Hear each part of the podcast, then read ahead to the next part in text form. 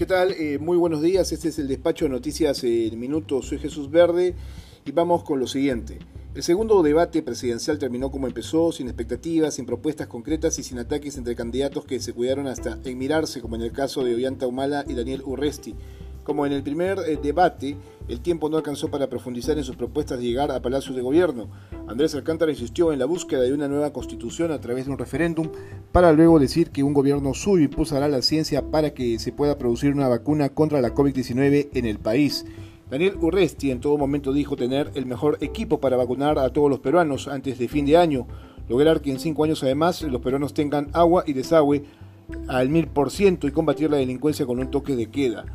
Pedro Castillo se apuntó con salud universal para todos, educación sin discriminación, realizar contratos ley que han beneficiado a determinados grupos de poder, reducir sueldos a ministros y congresistas. En tanto, Hernando de Soto, quien no dejó de mostrar cuadros y hablar solo de él, planteó que las vacunas sean compradas por privados, además de modernizar el Estado para hacerlo más eficiente. Apoyo a las comunidades, no dejar entrar delincuentes y pobres extranjeros, lo cual llamó la atención. Eh, Ollanta Humala se valió de sus logros eh, como presidente para sostener que los problemas del sistema de salud se resuelven con el apoyo de las Fuerzas Armadas para construir plantas de oxígeno y la conformación de un grupo de ministros que generen políticas transversales en diferentes sectores. En educación, eh, él eh, propuso lanzar un plan de rescate que sume a los universitarios para que lleven educación y en seguridad lograr que la ciudadanía trabaje de la mano con la policía en planes de prevención que ayuden a que los jóvenes no caigan en manos de la delincuencia. El resumen de las propuestas de un debate carente de emociones, salvo por el escarceo entre De Soto y Humala, y la no utilización del tema relacionado a lucha eh, contra la corrupción que pudo tocar al ex presidente.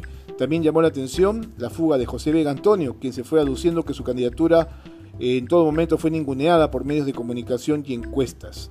En otros eh, temas, hoy se realiza el último debate del llamado Grupo de la Muerte, que está conformado por el puntero en las encuestas Johnny Lescano, seguido del inexistente Daniel Salaverry, Julio Guzmán, Ciro Galvez, Rafael Santos y el todavía sin confirmar Rafael López Aliaga, quien se ha mostrado en contra de la dinámica del debate y la presencia de los moderadores, a quienes califica de parcializados. Veremos en todo caso qué pasa y si se atreve a ir el autodenominado Porky. Solo para agregar una última noticia, el Congreso aprobó un nuevo retiro de 17.600 soles de los fondos de las AFP y la devolución del 95.5% para mayores de 40 años que no han aportado desde hace 5 años. Lo último es que el gobierno decidió ampliar hasta el 31 de agosto poder acogerse a la reprogramación de deudas por la pandemia. Finalmente, honor y gloria a las Fuerzas Armadas que acabaron con la vida de un delincuente terrorista, el segundo de Sendero Luminoso en el Brain, el camarada Raúl, uno de los llamados Quispe Palomino. Este es el despacho, noticias en minutos.